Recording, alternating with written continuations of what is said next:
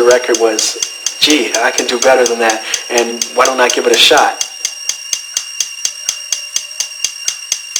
First thing you have to do is you have to start off with a strong kick drum. He says, I'll take them all. How much do you want for them? And I very quickly thought to myself, okay, it costs us a dollar to make the records. And, and then you have to have a bass line. I want to get $2 at least. Because then I'll make 50 cents and Jesse will make 50 cents and we'll be cool. From there, you build on it. You build on it with, uh, with the hi-hat.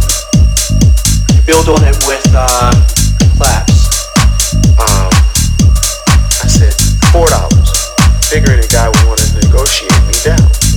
You build on it with uh, snare drums. You said, okay.